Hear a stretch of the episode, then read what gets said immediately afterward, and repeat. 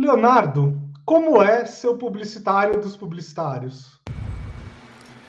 Cara, na verdade, eles são os publicitários deles mesmos, assim. Eu só, só dou uma força ali na hora de escrever o texto, do release, mas as campanhas, elas ainda estão na mão deles, assim. Então, é, é, é muito bom, mas é melhor ainda quando você tem uma equipe como a minha. Resumidamente, é isso. Assim. Olha, só uma pergunta, uma, uma resposta, aliás, bastante diplomática, né? Você não quer ir lá para a Rússia, para a Ucrânia, tentar resolver um problema? Pareceu resposta de, de, final do jogo, assim, né? Não, pô, com a equipe foi tudo bem, então a gente saiu vitorioso. Bem-vindos à terceira temporada do Story Talks Café, o nosso podcast de comunicação e negócios que está na, no episódio 50, né, Paulo? Episódio 50. E, e eu preciso dizer que eu fiquei assim muito machucado com o meu toque para a gente ter parado a, segundo, a segunda temporada no episódio 49. Né? Eu implorei para o Paulo para a gente fazer mais um episódio no ano passado, mas não estava rolando, enfim, muito trabalho, e ele me convenceu a enfrentar o toque. Paulo, quem é o nosso convidado de hoje? Nosso convidado de hoje teve passagens por veículos do trade publicitário, como Ed News. Escreveu como convidado no Update or Die e foi editor do site Propmark. Cobriu o Festival de Cannes e muitos outros grandes eventos do meio. Tem passagens por diversas agências e atuou como coordenador de conteúdo digital, gerente de conteúdo e mídias sociais. Atualmente é diretor de comunicação corporativa da Publicis, eleita agência do ano no Caboré 2021 e responsável pelas iniciativas de diversidade da agência. Com vocês, Leonardo Araújo. Valeu. Com uma apresentação dessa, fiquei lisonjeado agora. Tô me sentindo mais bonito agora. faz parte da gente. É, é, algumas pessoas dizem: Olha, eu quero ser convidado para o Story Talks Café só para ser apresentado daquele jeito. Acho que eu vou gostar mais de mim. É bom pro ego, pô, é bom. Tô me sentindo nas nuvens. Mas é verdade, cara. As pessoas às vezes não se dão conta do, do que. da trajetória que tiveram, dos destaques é. que tiveram. Cê, até cê, que cê, ouve alguém dizer. É, exatamente. É bom você falar isso, Paulo, porque é, puta, meu, a gente discute muito isso entre a rapaziada preta, assim, sabe? A rapaziada preta às vezes fica com aquela coisa da síndrome do impostor, de que não, não, não é comigo, ah, não, tal e tal. Mas tem, tem que ter sempre alguém, por exemplo, o Bruno me falou, manda uma mini bill. Aí, caramba, mini bill, meu, lá vou eu voltar nesse negócio. Eu não gosto de mini bill. Mas é legal você se reconhecer ali, né, cara? É legal você reconhecer os seus trabalhos. Assim. Isso é importante para a sua carreira e para onde você quer ir também, né, uhum. né, cara? Para o futuro dela, assim. Eu acho muito. Eu gosto de ver a mini bio, eu gosto de ouvir minha mini bio, assim, porque me lembra pois das é. coisas que eu passei e tal. Não, é eu adoro, adoro absolutamente fazer essas, é, essas aberturas muito caprichadas e tudo, porque porque é verdade, Leonardo. Isso, porque as é. pessoas é. que estão aqui fizeram isso Exatamente. mesmo. Então, pô, Exatamente. isso é muito legal. É, e, e, se a gente for pensar bem, né, cada, cada linha de uma bio é como se fosse um, um é, uma medalhinha, né, uma badge de algo que você conquistou. Verdade. Então. Puta, e cada linha condensa tanta coisa, né? Tipo, o, o Paulo Exato. falou ali da, da época que eu. Eu ainda posso escrever lá no Update Your Time, eu não tenho mais tempo hoje em dia, né, cara? Mas, pô, eu fiz altos textos ali, cara, bateu uma saudade, assim, sabe? Porque lá eu falava não sei se eu tô queimando a largada aqui, tá, Bruno? Desculpa, mas. Não, não tem nada, o papo é livre. Lá, tá lá eu falava de tipo Kendrick Lamar, falava de, sei lá, Quentin Tarantino, sacou? Eu escrevia sobre coisas que, puta, falava de Emicida, Emicida aqui, ó. E Legal. hoje em dia eu não escrevo mais lá, infelizmente, porque eu não tenho tempo, né? Eu ainda tenho meu perfilzinho lá e tudo mas ele falou ali na hora e veio tudo isso na memória, assim, né? Mó barato isso. Não, sabe que o, o Update Update também foi uma escola para mim. Acho que, acho que eu escrevi mais antigamente do que você. E, e é engraçado que, assim, eles, eles têm um, um, lance lá de pegar uns talentos, né? umas pessoas que estão mais começando e tal, como era o meu caso antigamente, Sim. e era o seu também. Sim, total. É, e eles pegam esses talentos, as pessoas escrevem lá e tal, ficam famosas, entre aspas, uhum. e aí elas começam a ganhar mais responsabilidades na vida e depois não conseguem mais. Não conseguem mais escrever. Sabe, é eu fiquei, verdade. acho que, mais de anos sem escrever nada lá, e um dia eu recebi um, um e-mail falando assim, ó, oh, você está sendo desligado por inatividade. Cancelado. Aqui você não é, escreve mais. É. Pô, meu, é, eu tenho saudade. Pô, por exemplo, o primeiro texto que eu fiz lá, cara, eu tenho puto orgulho. O primeiro texto é que era, era Cannes 2025. Olha onde a gente tá. A gente tá em 2022, né, cara? Estamos perto já. É. Mas se você pegar esse, der um Google aí, Cannes 2025, eu acho que ainda tá no ar. Cara, é um texto muito legal, e é a coisa que o Paulo falou, né? Da gente ter orgulho do que a gente faz. É um texto muito bacana que eu falava sobre o futuro da publicidade, assim, como que seria. Eu escrevi, eu acho, em 2015, não sei, 2014 cara, você pega esse texto hoje, você vai ler, você fala, puta meu, isso aqui aconteceu, isso aqui aconteceu. Eu previa o Bolsonaro presidente no texto, assim, meu. Mas era uma piada, assim, na época, sabe, cara? Era uma piada. E hoje em é, dia, é tipo lendo. Simpsons, eu... assim, né? Que tipo, total, total, total. Era uma piadaça, assim, mas um monte de coisa ali se cumpriu. Algumas para o bem, outras para o mal. Em relação às é coisas que você. Em relação às coisas que você colocou nesse texto, uh, que tem a ver com o meio, que tem a ver com a comunicação. É, quais, você lembra alguma assim que, que era, as pessoas tinham dúvidas e tudo, e você conseguiu acertar aí na mosca a coisa? Cara, eu acho que tem, tem uma coisa lá que é, é o Mark ele estava tentando meter na nossa cabeça na época os wearables, né?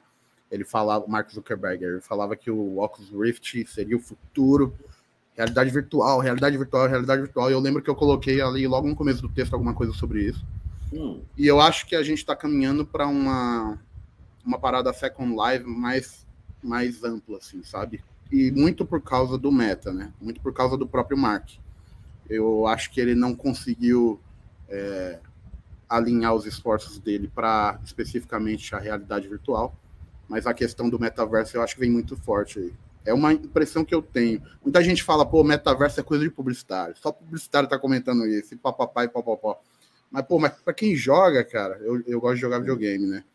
Pra quem joga, o metaverso é quase uma realidade já, sabe? Tipo o GTA Roleplay. Puta, GTA Roleplay não é nada mais que o metaverso. Você vai lá, você é, incorpora o papel de um enfermeiro, por exemplo, e você é o enfermeiro ali no game, sabe, cara?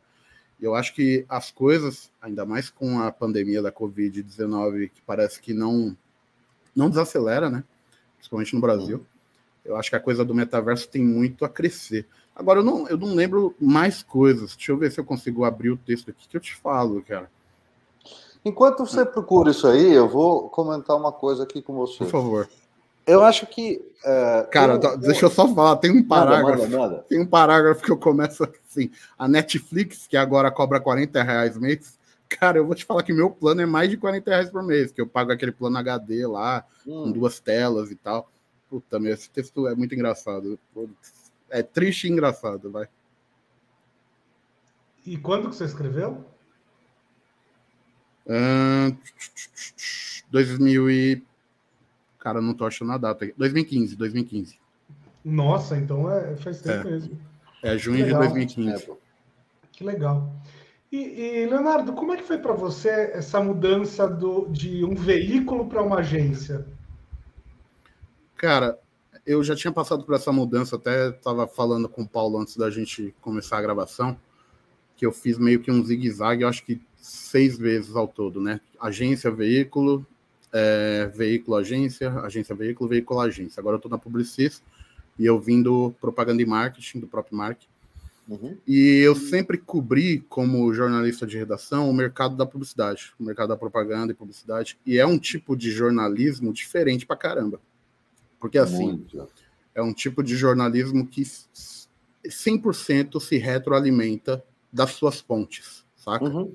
Uhum. Então, por exemplo, se você lembrar do escândalo do mensalão, por exemplo, o escândalo do mensalão tinha muito de publicidade ali no seu cerne ali. Sim. Mas se você vai pegar as matérias da época nos veículos do trade sobre mensalão, não tinha quase nada. Hum. Então é um mercado que é, é legal, é interessante, mas eu sempre brincava que era algo parecido com jornalismo, sabe? O que a gente faz aqui é algo parecido com jornalismo. Que a gente Entendi. fazia um jornalismo muito mais para engrandecer a figura dos publicitários e publicitárias, muito mais para engrandecer as figuras das agências, das grandes agências. E quando era para falar, não falar mal, mas quando era para abordar um tema mais delicado, a gente sempre tinha que ir com muitos dedos ali, sabe? E a gente falava, a gente falava sobre muitos temas, a gente comprou muita briga boa ali no, no próprio Mark, mas sempre dava trabalho, dava um trabalhinho legal. E, cara, a migração, agora eu já estou há um ano, vou fazer um ano aqui na Publicis, né? Foi muito legal, cara. O, o, o que eu sempre falo é que, assim, eu fui amaldiçoado por gostar de propaganda, né? Eu Porque a propaganda é um meio que você fica maluco, né, cara? Pô, tem coisas que você não gosta, né? O modelo de negócio, às vezes, você não, é, não, é, não gosta muito, ou determinada campanha você não acha legal. E eu amo propaganda, né? Eu sempre gostei muito de comercial, mas é assim, parece salsicha, sacou? Vocês já, já ouviram a palavra, a piada lá da salsicha, que você gosta muito de salsicha, mas você vai na fábrica, você, puta, nunca mais vou comer esse negócio. Propaganda parece com isso, né, cara? Quando você entra numa agência, você fica meio assim, né? Tem muita coisa que precisa mudar. Mas aí você vai ficar passivo olhando de fora e escrevendo matéria sobre isso, ou você vai entrar no, na parada para tentar mudar hum. alguma coisa, sabe? Então, eu, nesse um ano aí de, de publicismo, eu, eu trago essa mentalidade, essa mentalidade, essa mentalidade que eu estou aqui para tentar mudar as coisas. Obviamente, a Publicis também está nessa de tentar mudar as coisas, é muito legal isso. E eu acho que o fato da gente ter vencido o Caboré só jogou mais responsabilidade nas nossas, nas nossas costas, porque a gente é igual a França é, campeã do mundo em 2002, assim. Não hum. sei se os mais velhos vão lembrar, né? Lembro. A França chegou na Copa com muita responsa, né, cara? Só que a França perdeu. A gente não quer perder, sabe? A gente quer continuar sendo uma puta referência, entendeu? Hum. A gente ganhou o Caboré agora em 2021, em 2022 a gente que é ou igualar o feito, o que é muito difícil, porque o, o Caboré tem muita rotatividade entre os, os vencedores e indicados, né? Uhum. Mas a gente quer se manter é, como referência boa para o mercado, sabe? A gente não quer que as pessoas olhem para a Publicis e falem, puta, meu, que saco essa agência, sabe? Não, ao contrário. Eu acho que nessa, nessa mudança de redação para agência, eu vim com essa cabeça. Eu vim com uma cabeça crítica para caramba, mas eu vim, uma, eu vim com uma cabeça de que gosta pra caramba de publicidade. Eu gosto, eu gosto, sabe? Puta, eu fico. Às vezes, é, um dos nossos clientes é Bradesco, né? Saiu uma campanha de Dia das Crianças de Bradesco, em outubro, e eu ficava cantando aqui com a minha filha, assim, sabe, cara? Porque, pô, eu gosto mesmo, assim. Uhum. Obviamente, eu acho que a gente vive num outro momento da propaganda, a gente não, não tem mais. Uh, eu acordei, peguei o meu pijama, fui para minha cama e depois eu me lembro do, do, do, comercial, aliás, de Honda, né, que é cliente nosso agora. A gente não tem mais isso, né? A gente não tem mais o garoto bombril. Eu acho que o último grande garoto propaganda talvez tenha sido o Ruivo, né, que caminhou por diferentes operadoras. Mas hoje é diferente, hoje é uma outra propaganda, é uma outra história, né?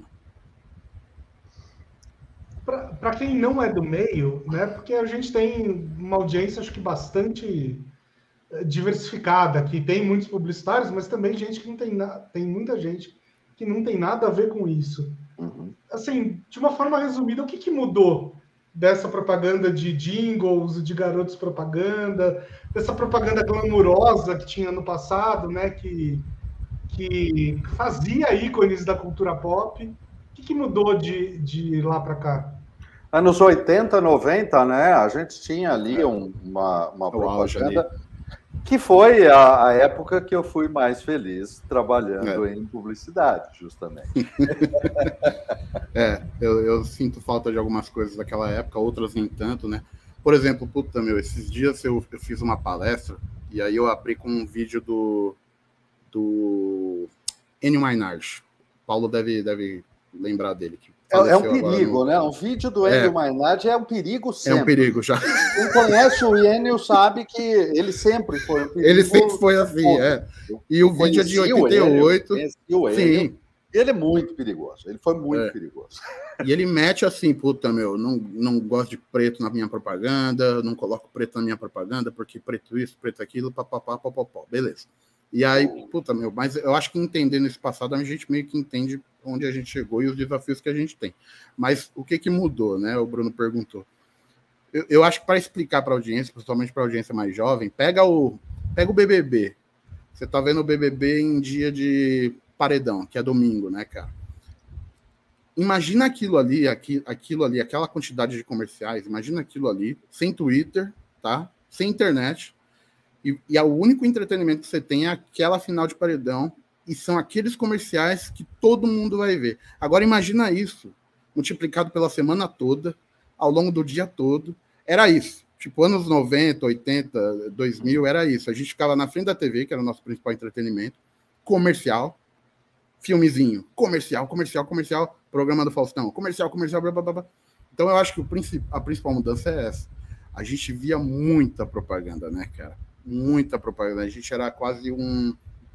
Eu não gosto da palavra escravo, mas a gente era muito dependente da TV, né? O Gugu foi uma coisa para nós aqui, acho que o Bruno também, né? A gente tem mais de 30 aí, 40 por aí. Eu acho que o Gugu, por exemplo, foi uma coisa para nós que para essa geração que nasceu em 2000 não faz ideia do que, que foi o Gugu, nem o Faustão, nem outros apresentadores. Então eu acho que a principal mudança da, de lá para cá foi isso. A gente, a gente ganhou mais poder de escolha, muito por causa da internet, do aumento da banda larga, né? Porque antigamente você tinha que entrar na internet escada e era só depois da meia-noite, porque você tinha que economizar, era um pulso só. Naquela, naquele horário não tinha TV, então tudo bem. Então eu acho que o que o principal a principal mudança foi poder de escolha, né? Hoje eu não preciso ver o Faustão na Band. Eu quero ver, eu vou ver no YouTube sem comercial, pô. Hoje em dia eu pago o YouTube Premium para não ver propaganda. E olha Sim. que eu amo propaganda. Eu pago o YouTube para não ver propaganda. Mesma coisa Netflix, é, Spotify. Spotify eu pago para não ouvir propaganda, sabe? Então eu acho que o poder de escolha, é, a internet, obviamente, eu acho que essas foram as principais mudanças. A gente vê uma vez ou outra a propaganda ainda atravessando é, essa fronteira e conseguindo conquistar os jovens e os, e os adultos jovens e a população como antigamente, né? Mas é muito mais difícil, né? Um garoto muito bombril hoje raro, em dia, né? por exemplo, muito mais raro. Um garoto bombril seria impensável. É, outro, outros tipos de campanha também, acho que até o, o vai pagar é, quer pagar quanto da Casas Bahia hoje em dia, eu acho que não pegaria tanto, sabe? Não, não pegaria tanto entre outras Meu coisas. amigo Fabiano Augusto. Grande Fabiano. Grande Fabiano. É seu amigo? Meu amigo Fabiano Augusto trabalhou Traz ele aqui cultura, pro, trabalhou pro, café. Vamos, vamos, vamos trazer o Fabiano Augusto. Pô, seria um ótimo papo. Ótimo, seria um ótimo papo. Vamos trazer, ótimo. Vamos, Olha vamos só, ele, ele, é uma figura né, icônica da, icônica, da propaganda figura. brasileira. Pô, que legal. E, você sabe que é engraçado, Leonardo? Eu, eu, essa semana, não sei qual, qual dia foi, mas eu compartilhei com o Bruno um, um uma página onde tinha todos os comerciais que passaram no, no Super Bowl, né, comentados e com links para a gente poder ver, porque é, é, é, um momento aí extremamente importante da publicidade é. mundial. Como, como é, diz o, como diz o Google lá do Update or Die, é, é um festival de comercial com um jogo no meio ali, né? Exatamente. E aí eu compartilhei com o Bruno e a gente, é, é, depois de assistirmos o negócio, ele falou assim: é, não é exatamente o melhor ano para publicidade. Foi. Porque realmente tem uma outra coisa legal, mas é, não, é. não, tem o mesmo nível de antes. Né? Esse, ano, esse ano foi bem fraco, inclusive. Eu mandei. A gente tem um grupo aqui das lideranças da Publicis e eu mandei para eles a, a, os que eu achei melhorzinho, assim, né? E, cara, foi bem fraco mesmo. Foi bem fraco. Teve algumas coisas ali que brincavam com aquela, aquela auto. Fazer uma piada da própria propaganda, né? Teve um filme ou outro que fez Sim. isso. Teve muita propaganda de carro elétrico, impressionante, né? E criptomoeda, uhum. impressionante. E também o, eles tentaram. Quem tinha menos de 30, eu acho que não entendeu metade dos comerciais ali, né? Porque tinha referência a personagem do Jim Carrey dos anos 90 referência a Sopranos. Pois é, é eu achei curioso coisas, isso. Né? Eu achei, eu achei curioso bem, isso. Bem bizarro também. Eu achei. Talvez seja porque é, o público mais jovem não está vendo TV, né? Então, whatever, né? Não precisa. Não, nem o Super Bowl, não é possível. Olha, meu filho não senta na frente da televisão, televisão não existe para ele. Exceto sim. quando tem um jogo de futebol, tem uma partida, sim, uma coisa assim. É. Aí sim. E, então, no caso do esporte, eu acho que, que o jovem, mesmo o jovem, muito jovem, ainda está ali Sim. Só para o esporte, para nada Sim. mais, na verdade. É, o, o ao vivo sobrevive muito bem ainda, né, uhum. cara? A gente vê muito futebol.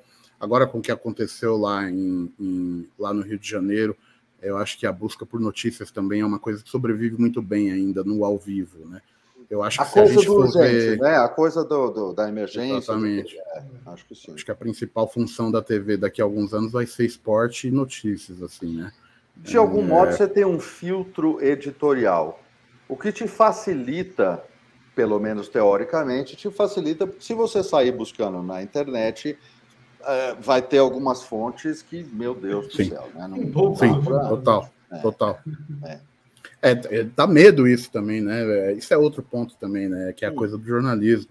Que até eu, na última palestra aí que eu dei, eu abordei isso daí, que é um. Eu hum. fico com medo danado, assim, do.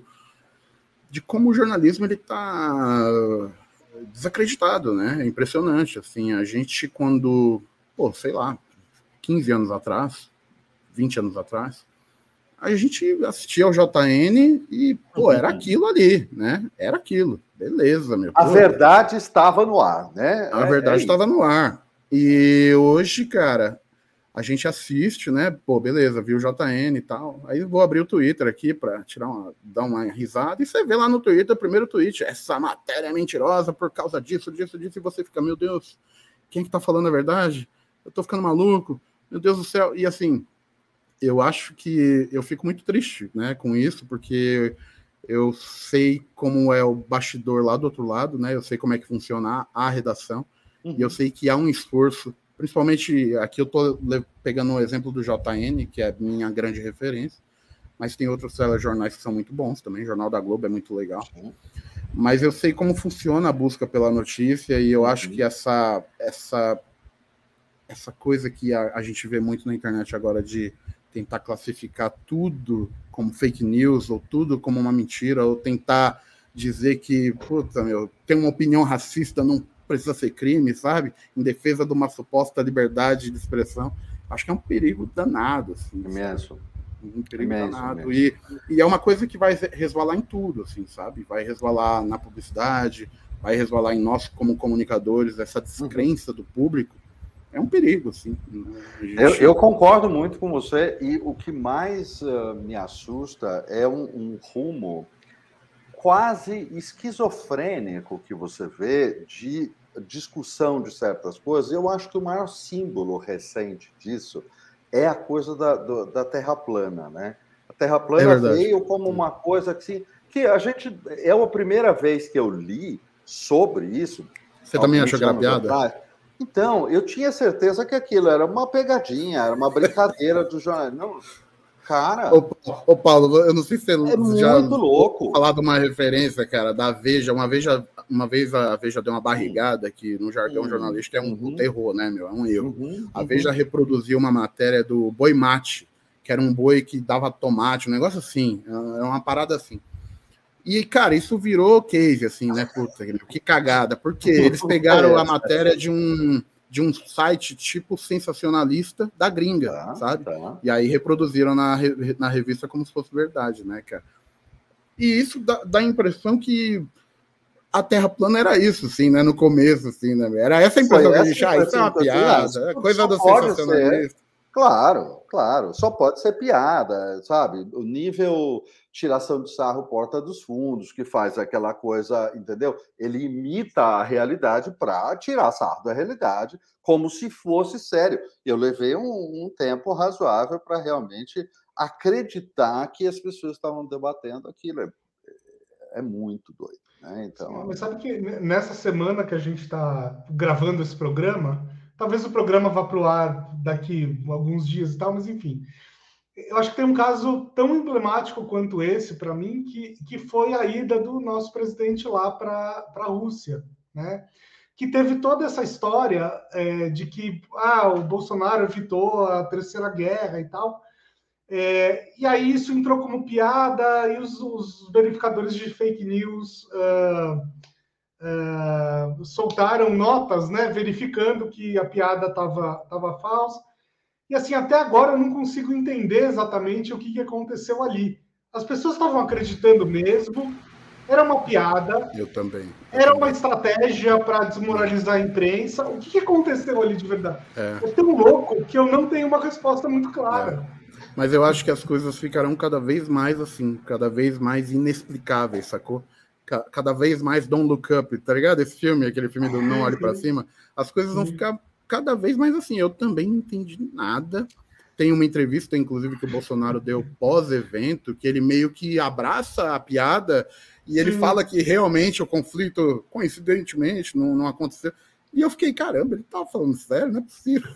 Pois é. Olha só, eu acho que eu acho que se, se você é, se a gente lembrar na situação de é, é, teorias psicológicas de comunicação, o século o, o, século da aquele documentário sobre sobre a questão de, é, de, de como a comunicação é trabalhada para influenciar certas coisas, é, a gente às vezes esquece que existem figuras que, quando a audiência chega à conclusão, caramba, não entendi nada, essas figuras conseguiram exatamente o melhor que eles podem conseguir.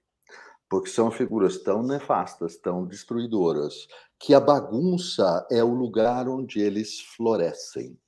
Né? Então, entenda o seguinte: alguém que é incapaz de construir, alguém que é incapaz de boas ideias, alguém que é incapaz de passos adiante, floresce na bagunça, na porcaria. E quando você chega à conclusão, não entendi nada, ótimo, para um, um, um, ser nefasto, porque ele não é capaz de produzir o positivo, ele quer é ocultar o negativo. Em, em que? O, o negativo se oculta na bagunça. É simples assim. Isso me lembra uma frase do Coringa, né, naquele filme do Batman, que ele fala: Eu só quero ver o circo pegar fogo. Né? É verdade, é verdade. É muito louco, né? Porque e também eu não sei o quanto isso é verdade, mas dizem que faz parte da, car da cartilha do Steve Bannon, né? Aquele o organizador da campanha do Trump lá. Essa coisa de você bagunçar Sim. sempre. Você sempre vai jogar alguma coisa ali pra galera ficar maluca. Puta, um, meu, ontem o Bolsonaro é, terminou, a, o Bolsonaro conseguiu evitar a Terceira Guerra Mundial, aí hoje tem outra coisa que o filho dele falou e você, caramba, o que, que tá acontecendo? Você fica igual o cachorro louco, assim, né, cara? Assim, entender bolhufas, né? É, Steve Bannon é, é um, um herdeiro daquilo que existe de pior no uso humano da comunicação. O Steve Bannon é um dos seres humanos mais nefastos que habitam o planeta Terra, com certeza absoluta. Né? E é exatamente esse, por exemplo, um dos seres que eu estou dizendo que trabalham com isso. Né?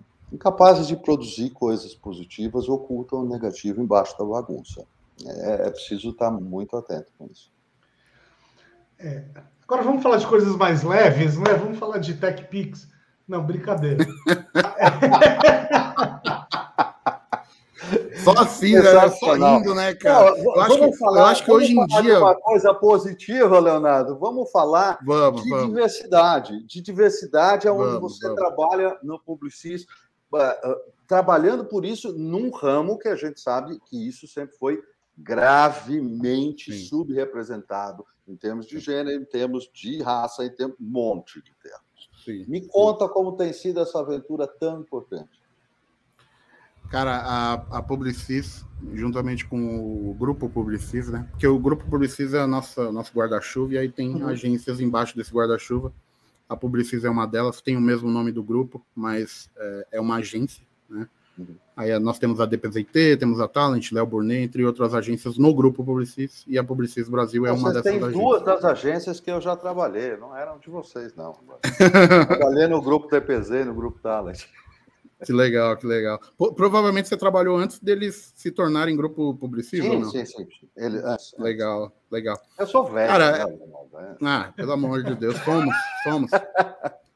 tem muita coisa boa rolando por aqui, inclusive do grupo Publicis, né? Tem um coletivo chamado Preto no Preto que é uma delícia, assim. É, a gente se encontra todo, todo, toda sexta-feira, inclusive amanhã tem um encontro. E a gente discute todos os esforços que o grupo está fazendo para aumentar o número de colaboradores negros aqui na, na Publicis, né? Okay. Nós temos um comitê específico da Publicis, que é o Plural, um comitê formado por colaboradores também, que a gente discute as iniciativas de diversidade da agência. Recentemente, a gente fez um encontro com a consultoria Memo também, que foi um encontro muito interessante, porque eu tive uma. A gente tem uma percepção né, de que o homem, quando ele está na mesa do bar ali com, com os amigos dele, ele é de um jeito. Eu não sei se vocês vão ter essa percepção também. E quando ele está na frente de, porra, de uma palestrante de diversidade, ele é outro cara. Né? Ele não vai falar as mesmas coisas, ele vai ficar com vergonha, ele não vai tirar dúvidas que ele pode ter sobre diversidade, sobre equidade de gênero, que foi esse tá. o caso da nossa discussão com o Memo. Então a gente chamou essa consultoria e falou assim, pô, vai ser só homarada aqui, meu.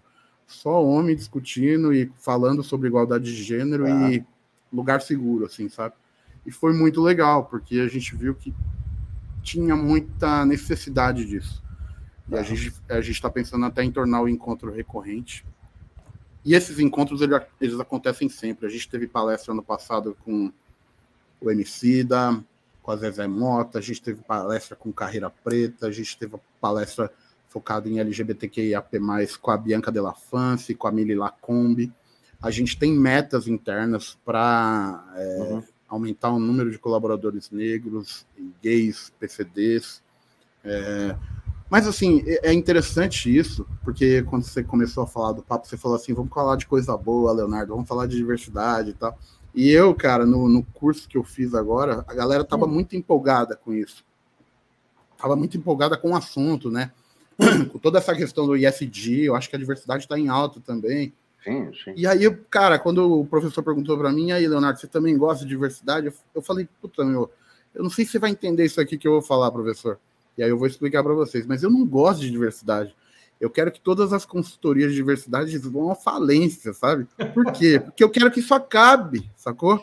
Eu a quero que um dia. Disso, claro. Exato, exatamente. Eu quero claro. que a necessidade disso acabe, sabe? Desapareça. Então, pra, claro para mim, né, como, como um cara negro que veio da periferia e tudo, aquela história que a gente já conhece, tem muita tem muita raiva dentro de mim, sabe, cara? Eu não sei se isso acontece com todos os caras que são de origem humilde e conseguem ascender num, num ambiente corporativo e tal, tá. porque tem muito desafio mesmo, e aí desafios mentais, psicológicos, sabe? E eu tenho muita raiva, eu carrego muita raiva. Eu, eu quero mudar as coisas, mas eu tenho muita raiva. Eu quero que mudem mesmo, sabe? Se eu sair da Publicis e, o, e o, o número de colaboradores negros não tiver aumentado, ou se a consciência da galera branca dentro da agência não tiver aumentado sobre a importância do que a gente está fazendo, hum. eu vou me sentir péssimo, sabe?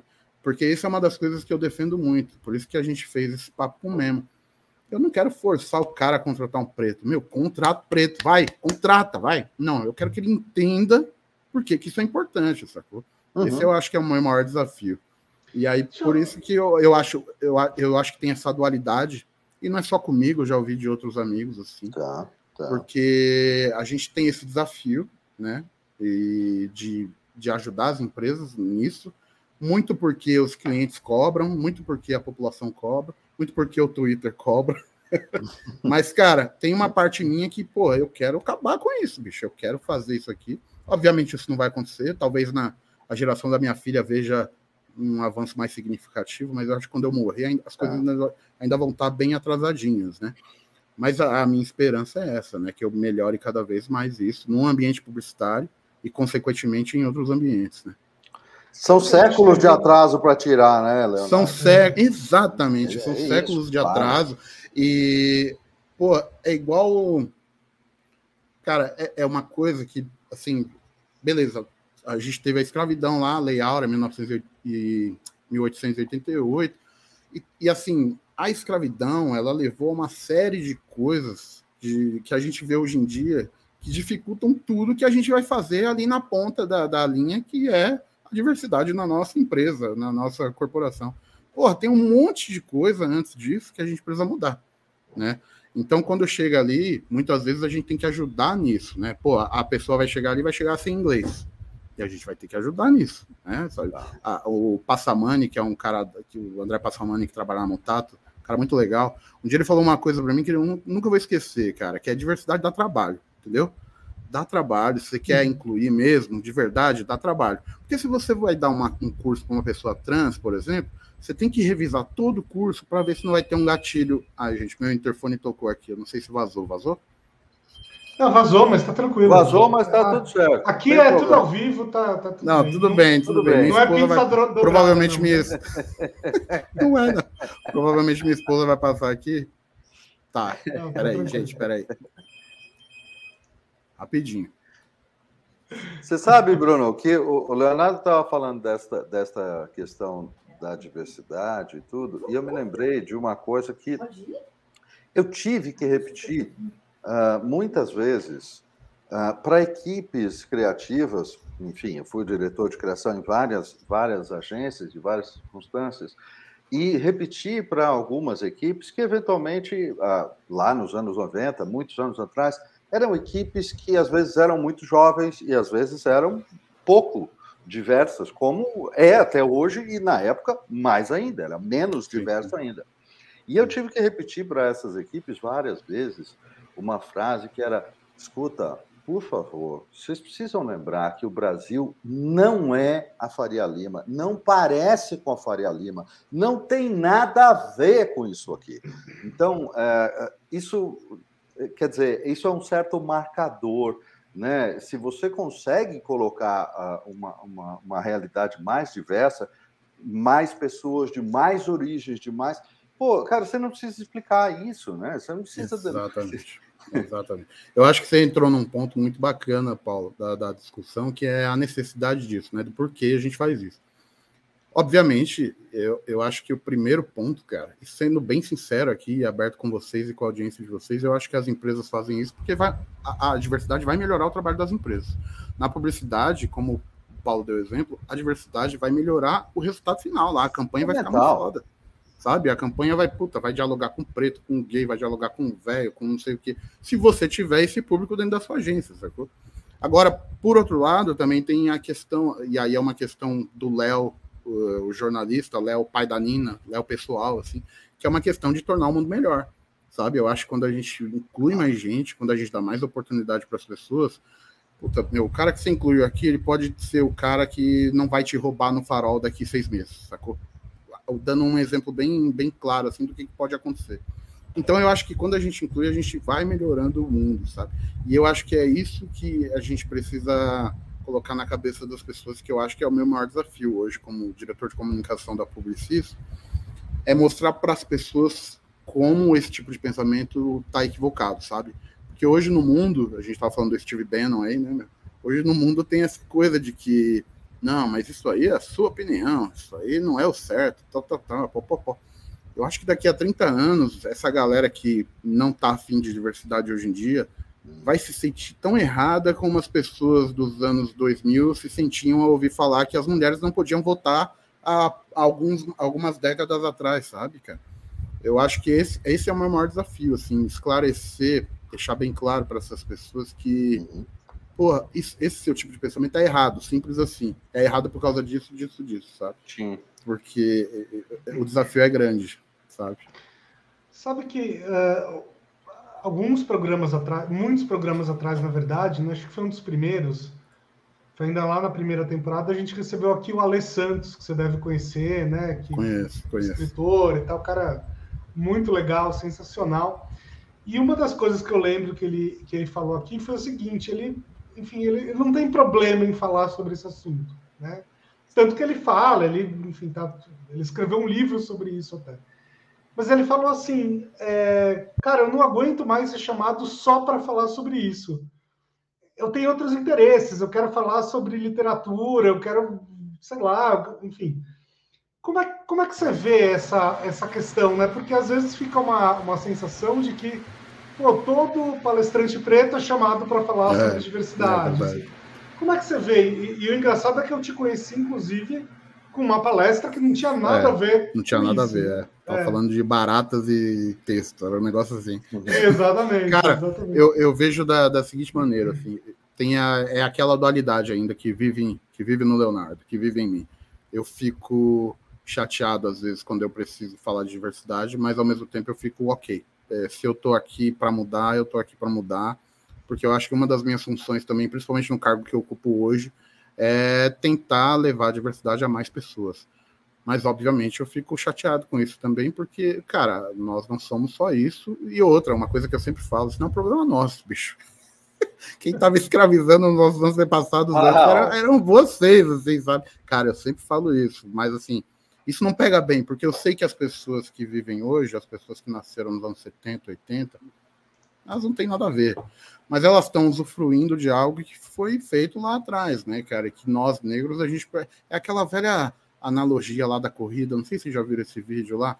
Beleza, se você uhum. não pôde pagar a sua faculdade, você deu um passo para trás, alguma coisa assim. E aí a analogia termina com as pessoas que têm mais vantagens largando na frente, sabe? É uma analogia para a vida. Assim, é um videozinho muito legal até. Então eu acho que no fim das contas é isso. Assim, eu fico, eu gosto que quando eu tenho que falar de diversidade, porque é um tema muito caro para mim. E depois que depois que eu passei dos 30, eu acho, eu fiquei muito mais preocupado com isso, assim, fiquei reparando nas, nas pequenas coisas, né? Pô, minha, minha irmã, ela tem uma fita VHS do aniversário de 15 anos dela, em 1995. Mó barato, meu, Whitney Houston na caixa, não sei o quê, papapá.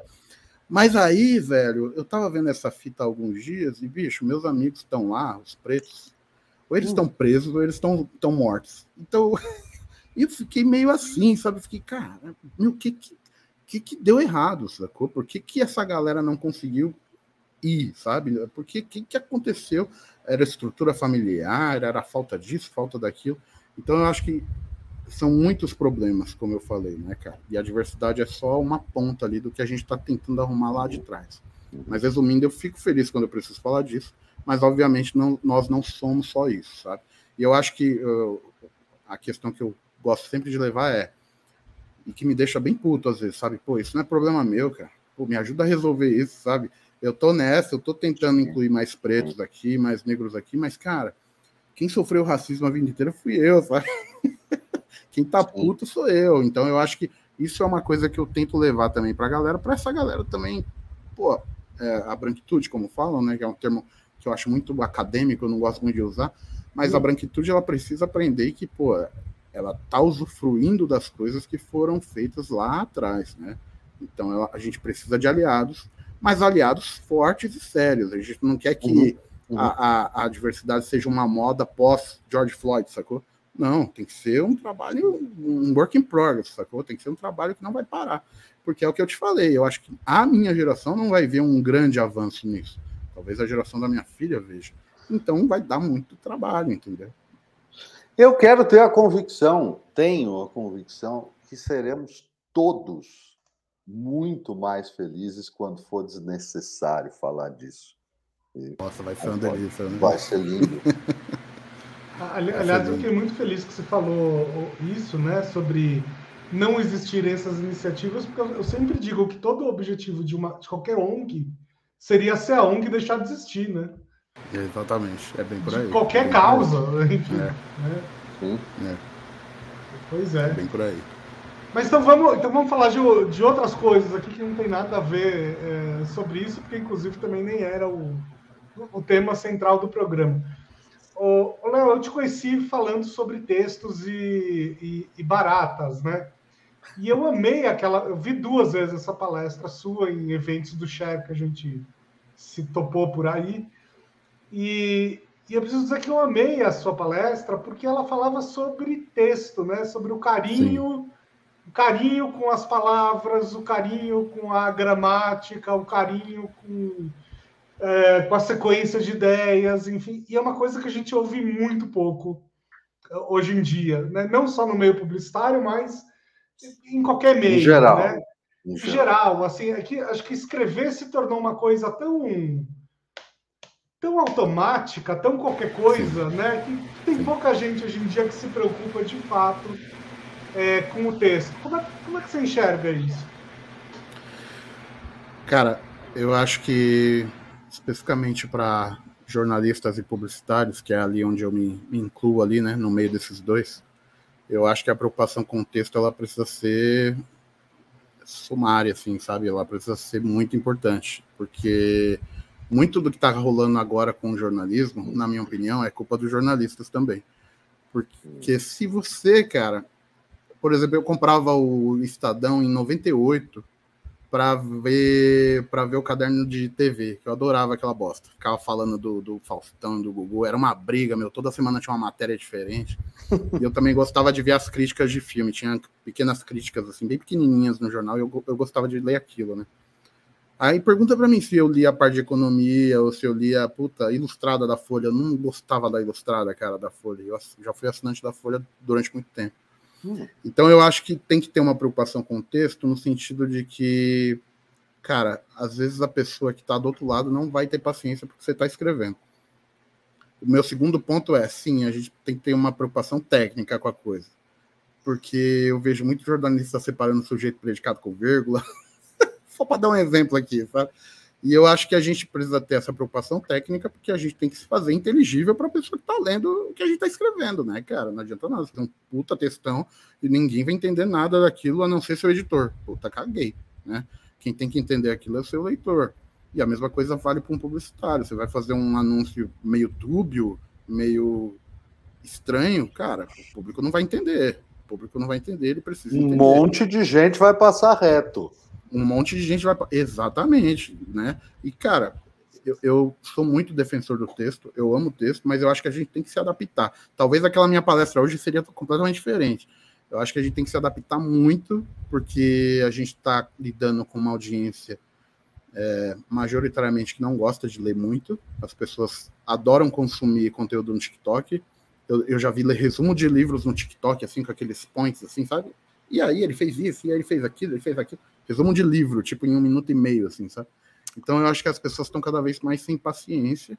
A gente, nós profissionais de comunicação, a gente tem que aprender a lidar com isso. Eu acho que é, é muito. É o que eu falei, eu fiz um joguinho, né, na última palestra que eu dei, que era a pessoa começa o jogo com 25 pontos. E aí, se ela fez um TikTok, ela, aliás, ela começa com zero pontos. Ela tem que alcançar 25 ela tem que ter feito um TikTok, tem que ter feito uma transmissão na Twitch, um textão no LinkedIn. É, que mais, meu Deus? Puta, era só essas coisas novas, assim. Tem que saber qual a última polêmica do BBB. E. Puta, outra coisa eu não lembro agora. Mas se você terminasse o jogo com 25 pontos, você tomava uma Heineken comigo. Por que, que eu fiz essa brincadeira? Porque eu acho que a gente tem que ser menos chatos, menos velhos, assim, sabe? Puta, o texto. Meu Deus, ó, o texto é a nossa é a nossa maior, é, o nosso maior tesouro. Não, não, eu acho que a gente tem que se adaptar. Eu conheço gente que odeia o BBB e não assiste o BBB. Comunicólogos, assim, né? Comunicadores. Eu acho que se você é um comunicador e não, e não entende o BBB, não gosta do BBB, aliás, não gosta do BBB, eu acho que você deveria assistir para tentar entender por que, que os maiores anunciantes estão ali investindo uma puta grana naquele programa, sabe? Eu acho que a gente não pode ser fechado. Pô, não odeio TikTok, não gosto de TikTok. Cara, você vai achar alguma coisa do TikTok que você gosta. Confia em mim. Mim. Cara, tem um perfil de uma guria que só mostra as coisas no, em visão microscópica. É a melhor coisa do mundo. Eu perdi uma madrugada vendo essa porra outro dia. Eu já vi, é ela, sensacional. Você já viu esse bióloga, perfil? Né? Sensacional. sensacional, uma bióloga. A Twitch, pô, não gosto de Twitch, não jogo games bicho, vai, vai assistir o Casimiro. O Casimiro não fala quase de videogame, sabe? Para dar um exemplo aqui. Então eu acho que a gente, sim, o texto é muito importante, e eu sou um grande defensor do texto, mas eu acho que escrever VC, querendo dizer você, de vez em quando não vai matar ninguém, sabe? você sendo marca, você sendo jornalista, de qualquer maneira não vai matar ninguém. Eu acho que você tem que se adaptar para onde você está ali. Tem muita coisa muito formal ainda, sabe? Principalmente no jornalismo, sabe? Eu acho que a publicidade ela já está mais mais de boa com essas coisas. É, mas o jornalista, o jornalista eu, eu, tenho a impressão que o jornalista vai morrer afogado, mas de paletó, bem vestido, sabe? Essa é a impressão que eu tenho, sabe? Pô, tá, meu, vamos morrer, mas vamos morrer bem, tomando nosso uísque aqui, tal, tal, tal. Eu acho que o jornalista tem muita empáfia. Isso tem que mudar para a gente conseguir resgatar a galera que não acredita mais em nós que é muita gente. Muita gente vê o Jornal Nacional e fala, pô, isso é toda mentira, eu não acredito em mais nada disso. E, né, meu, a gente tem que conviver com isso. Não adianta ficar choramingando e pregando o que a gente pregava antes, né? A gente tem que se adaptar. Essa frase é sensacional. lembrei do Titanic, sabe? Os caras tocando violino. É, é aquilo. Exatamente, é. exatamente o que eu lembrei foi do Titanic. Que, que, é um, que, que é um ato heróico, né? Mas morre-se afogado. Então, assim, é. mesmo, com ato é. heróico ou não, morre-se afogado. É. Então, isso é complicado. eu acho que a gente. É, eu, quem cursou, não fez os cursos específicos, né? Fez comunicação social, eu fiz comunicação social. Hum. Tem muito lance de ética no curso, né, cara? Tem muita uhum. estudo de ética em como se tornar melhor. Puta, você lê vários filósofos que tentam. Você tenta ajustar sua mente ali para ser um ser humano melhor, né?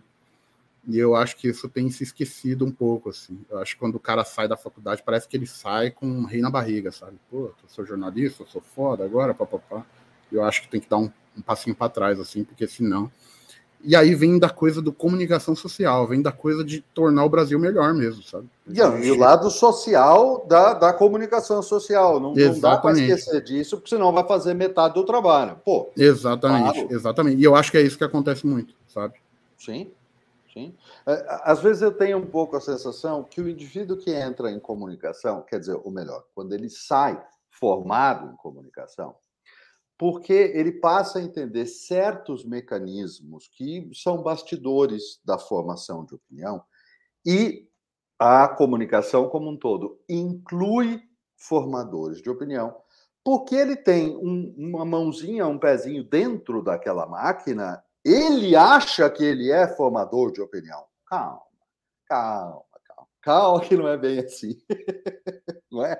É, é verdade. É incrível a quantidade de alunos, cara. Eu lembrando agora o começo do curso, que tinha de aluno para querer escrever texto opinativo na, na, na, minha turma era inimaginável. Assim. Eu lembro de um professor meu que tinha sido, o cara tinha sido editor da raça, o cara tinha estudado lá em, em puta, meu, era uma faculdade da Espanha agora, foda, assim, esqueci o nome. Tá. Ele virou pro, ele virou pra gente e falou: Meu, vocês têm que comer muito feijão e arroz ainda para dar opinião sobre alguma coisa. Eu falei, puta, é isso, genial. É, mas assim, isso aí devia estar. Tá, é, é, hoje em dia. Eles deviam tá saber já, né? É, não, e a gente devia ter essa frase colocada assim, né, muito para as pessoas. Porque Sim. A sua Sim. opinião é, você tem todo o direito a ela, é maravilhosa, mas você não tem a menor obrigação de ter interesse na sua opinião. Sim. Né? Então, é, é verdade, é verdade. Mas aí entra num ponto também que eu gosto muito de discutir, que é o nosso papel como mídia, assim, cara. Eu acho que cada um de nós é uma mídia hoje em dia, sabe? Isso não é novidade para ninguém também, mas eu acho que eu, a gente precisa ter uma preocupação em cima disso, no sentido de que, puta, tem muita gente olhando o que a gente faz nas redes sociais no hum. sentido de se espelhar em nós mesmos, assim, sabe? Somente quando você é um profissional de alguma empresa, um, um, cara, eu, por exemplo, sou diretor na Publicis, né? Diretor de uhum. comunicação da Publicis. Uhum. Bicho, tudo que eu vou postar, eu penso um zilhão de vezes antes, assim, sabe? Puta, mas será que isso não vai atingir um determinado cliente?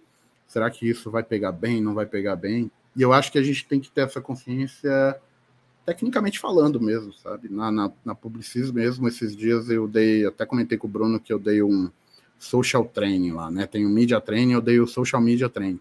Eu hum. falei de LinkedIn para a galera. É, como usar o LinkedIn melhor, como você se portar melhor ali, o que, que você pode fazer, como você precisa postar sobre determinado assunto, sim, não. Eu acho que a uhum. gente tem que ter essa responsabilidade muito forte, assim, porque no futuro vai ser não, eu não quero deixar ninguém triste, assim, mas vai ser cada vez mais como o Nose Dive do Black Mirror. Não sei se vocês lembram desse episódio. Episódio de uma ruivinha, assim, que tudo que ela faz conta no placar social dela, no score ah, social sim, dela. Sim, sim, é horrível o episódio. É, como todo episódio é, do Black Mirror, é, você sai é chorando, né? né? Pô, é, não, o episódio é, horrível, foda. É. é. Mas eu acho que tem um ponto ali que vai ser muito o nosso futuro, assim. E isso vai, isso vai afetar diretamente as corporações. Uma corporação vai ser o espelho, aliás, um colaborador vai ser o espelho do que é a sua corporação ali nas redes sociais. E aí eu tô falando especificamente do LinkedIn e Instagram, assim, sabe, cara? Onde eles estão mais fortes. E, e, vou te falar outra coisa: daqui a um ano isso pode mudar. Daqui a um ano pode acabar o LinkedIn, acabar o Instagram e vir outra rede aí mas eu acho que lá também essa pessoa vai precisar se comportar de determinada maneira para não atrelar a sua imagem à imagem da empresa e acabar fazendo o N ali, sabe? Eu, eu acredito muito nisso, assim, eu acredito muito no, no papel das redes sociais como uma extensão da comunicação da empresa, assim, e cada colaboradorzinho como mídia dessa empresa, sabe? Sabe que é, é, é, engraçado você falar isso, que ontem eu vi uma notícia curiosa aí, mandei para o Paulo e tal, a gente bateu um papo sobre isso. E aí, eu, eu, inicialmente, eu queria fazer um post sobre essa notícia e a gente concluiu que melhor não, porque pode ser que bata num cliente nosso lá e tal. Melhor deixar para lá. Tinha muitas coisas que eu não entendi ali do que estava acontecendo Pô, e tal, mas. Rolou comigo é, ontem, cara. É, Rolou é comigo isso, né? ontem. Né? Rolou é, e veja ontem. que eu acho que tem aí, nesse episódio que o Bruno contou, tem, tem uma coisa muito, muito importante, que é o cuidado do seguinte, que foi isso que aconteceu. Ele, ele comentou uma coisa comigo e eu conhecia alguns desdobramentos da coisa que eu tive a impressão que ele não tinha visto. E aí foi essa a pergunta que eu falei para ele. Bruno, peraí, eu acho que tem uma série de coisas aqui que você não pegou, você pegou pelo meio. Cuidado. Então, é, isso, isso aí é uma chave muito importante. É, é difícil, antes de tudo, e antes de opinião, e antes de qualquer coisa, você conseguir ter noção que você tem o mínimo do contexto inteiro, vai, né? Porque senão cara, passa reto, atravessa geral. Não tem jeito. É. Você sabe que na, na polêmica lá do Monark, agora com o nazismo, né? Que ele foi demitido do, do, demitido da própria empresa, né? Bingo, Você sabe que eu, eu, eu, eu tava me perguntando, será que a gente vai comentar isso nesse programa ou não? não, é, é, porque eu acho que ainda tá fresco ainda na cabeça da galera, vai ficar fresco até o fim do ano, eu acho que foi uma coisa muito absurda, né? Muito absurda. É, eu acho que aquilo ali, cara. Putz, tá tocando de novo meu interfone, mas tudo bem. Eu chegou acho que aquilo ali. Chegou. Aquilo ali representa muito o que a gente está discutindo, né? É, mas ao mesmo tempo, antes de opinar sobre aquilo, não sei se aconteceu com vocês, eu falei, meu, deixa eu ver o vídeo direito. Deixa eu ver se foi isso mesmo que ele falou. Peraí, não, deixa eu ver de, de novo. Não, deixa eu ver, deixa eu tentar ver inteiro assim o contexto para ver se tem alguma porque eu fico com muito medo, cara, dessa, dessas análises rasas que as pessoas fazem na, na internet, sabe? Isso é um perigo danado, assim. O pessoal comenta da era do cancelamento e não sei o que lá, e papapá. E eu acho que as pessoas têm um ponto aí de que a galera tá louca, sedenta por um vilão, assim, sabe? Tem uma parada no 1984 que é o Minuto do Ódio, lá, uma parada assim, eu não lembro. Sim, Minuto do Ódio, exatamente. Minuto do Ódio. Cara, a gente está vivendo isso, só que, por exemplo, Twitter, Twitter é cracolândia do ódio, bicho. Você vai ali para se alimentar de ódio. Ah, 24 horas ali. E, a, e, muitas vezes o ódio é injustificável. É por causa de uma cena que a pessoa viu no BBB ou uma coisa que a pessoa falou. Ah, vou dar um exemplo agora. Hum. Um exemplo polêmico, aliás. A Bárbara saiu do Big Brother, né? Vou datar o episódio de vocês, agora ferrou. Mundo vai saber a Bárbara saiu do, do BBB essa semana, né? E ela tinha feito um. cometeu uma, uma gafe ali, que ela estava falando de votos perto da Natália. E aí ela saiu com vergonha, assim, né? Da, de perto da Natália. Da, da, e a Natália é uma mulher negra, né? E ela saiu meio com movimentos, assim, que lembravam o movimento do macaco, assim, sabe? E, cara, eu achei tudo que rolou nesse episódio meio absurdo, assim, sabe? Eu achei a acusação absurda, eu achei o que aconteceu ali absurdo. Mas aí ontem ela estava dando uma entrevista e eu vi, a, eu vi essa menina chorando. E, cara, como eu disse, é uma opinião polêmica. Eu fiquei com uma dó da guria, assim, sabe? Porque, obviamente, ela não saiu dançando, imitando um macaco, porque ela tinha visto a, a participante negra do lado dela ali, no programa de maior audiência da televisão. Ela nunca faria isso mas vem a internet que tá sedenta, que tá. Ela quer um vilão, a internet quer alguém pra puta, linchar. E aí essa menina aparece nesse vídeo, parece que tá imitando um macaco. Até, até agora eu não sei o que ela fez ali, foi uma dança meio para mostrar a, o constrangimento dela, né? Mas obviamente ela não estava imitando um macaco, assim. Então eu acho que as pessoas. É, é, é, essa dicotomia, né? Ou é, ou é algo bom ou é algo ruim. Puta, esse, o Monark ele é 100% ruim. Não acho também. Não acho também, sabe? Quando eu vi o Monark lá pedindo desculpa, eu falei, puta que bosta que esse cara fez com a carreira dele, sabe? Eu fiquei com dó do cara. Eu fiquei com dó no Você sentido sabe... de que, puta, não vou ficar fazendo post pra, sabe? Já deu. Já, já deu, já perdeu a sociedade dele. Daqui a pouco ele vai voltar, com certeza, porque o Monark já fez isso. Mas eu acho que a, a galera tá muito. É, é, é muito difícil opinar sobre isso sem machucar alguém. Mas eu acho que a galera tá muito sedenta por sangue, assim.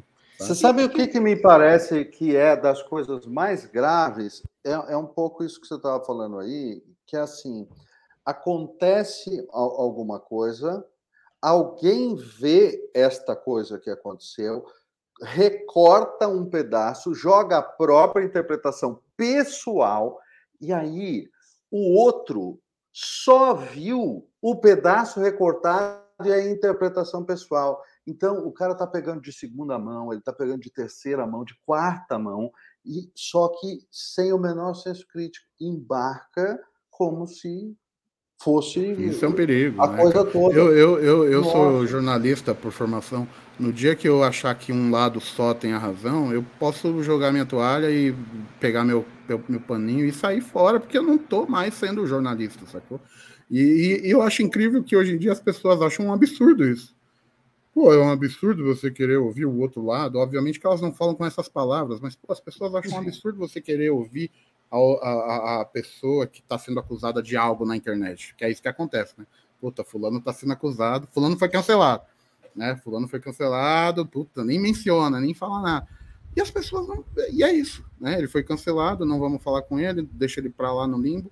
E não é assim que se cresce, né, cara? A gente cresce ouvindo diferentes opiniões, diferentes lados. E eu, como jornalista, eu preciso é, pregar isso, né, cara? Pregar que você tem que ouvir os dois lados, senão você tá ferrado. Cara, sabe que nesse caso do, do Monarca, eu tenho uma opinião uh, polêmica parecida com a sua, assim, né? eu, obviamente ele falou uma grande besteira, eu até escrevi um artigo grande sobre isso e tal, mas eu não acho que ele seja nazista, por exemplo, né? Eu acho que ele tem uma opinião radical, que ele não compreende direito é, as consequências. É eu acho que ele não compreende direito, é, total. Ele, eu acho que ele não tem também, é, como é que eu vou dizer, ele não tem é, ele não tem bagagem intelectual para defender uma opinião sensível dessas, né?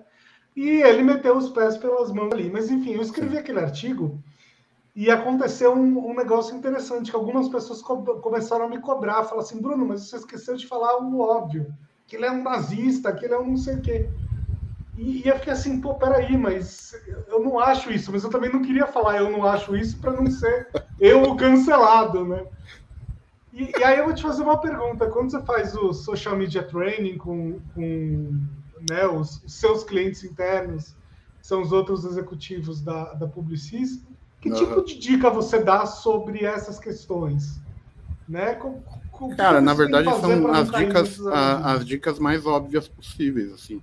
No nosso caso, como uma agência de publicidade, pô, beleza, esse assunto que você quer comentar ele vai atingir o, o nosso cliente de uma forma direta, indireta é, isso que você, quer, que você quer comentar, você vai conseguir controlar isso se o seu post explodir. É uma coisa que aconteceu comigo, cara. Uma vez eu postei um vídeo daquela. Ai, meu Deus, eu não vou lembrar o nome dela, mas ela, ela eu acho que ela é bióloga. Ela tem um cabelinho ruivo, esqueci o nome dela agora. É e ela estava num programa. Isso, isso a Pasternak. Eu postei um, um, trecho do Jornal da Cultura no meu Twitter, que ela viu uma matéria, uma matéria jornalística da galera, tipo, tirando sarro que não tava mais usando máscara, assim. Ah, não vamos mais usar máscara, papapá. E, cara, isso foi perto do ápice ali da Covid, assim. Aí voltou pro estúdio, ela ali ao vivo, ela, porra, eu não entendi esse, essa, essa matéria. Tem gente morrendo, sabe? Ela parecia aquela guria do Não Olhe para Cima, que a que a Jennifer Lawrence interpreta. Uhum, né? uhum. Aí beleza, aí eu postei no meu Twitter. E, cara, explodiu aquilo, eu não tava esperando também. Então eu acho que nós que temos um pouquinho de influência, assim, sabe? Quem tem mais de, sei lá, 500 seguidores, tem que ficar esperto com isso, porque a coisa pode explodir. Alguém deu RT, não sei quem foi, alguém grande deu RT, o negócio explodiu, saiu do meu controle. E aí eu silenciei, porque eu não conseguia mais controlar. Mas até hoje tem bolsonarista lá e, e, e negacionista querendo xingar a, a Pasternak, querendo me xingar, sabe? Então, esse é um dos pontos que eu falo também. Pô, você está preparado para a repercussão que esse post pode ter? Porque você nunca sabe quando uma coisa vai bombar muito, sabe? Mas você uhum. tem que estar tá esperto. Puta, beleza, se esse post bombar, eu não vou ser processado por ninguém, eu não vou, eu não ataquei aqui ninguém nominalmente. Tem que, ser, tem que ter determinados cuidados. Assim. Mas, Bruno, o que eu falo para eles são as coisas mais óbvias, cara. É isso, sabe? Reflita sobre o post, reflita sobre o tema, é pertinente.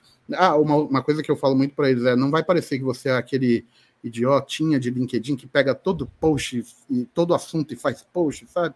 Toma cuidado com isso, tem muita gente que critica isso, isso não é legal também. Eu acho que o mais legal é você fazer um post orgânico, assim, sabe? Puta, tô com vontade de falar do, do lance do Monark. Beleza, vou falar.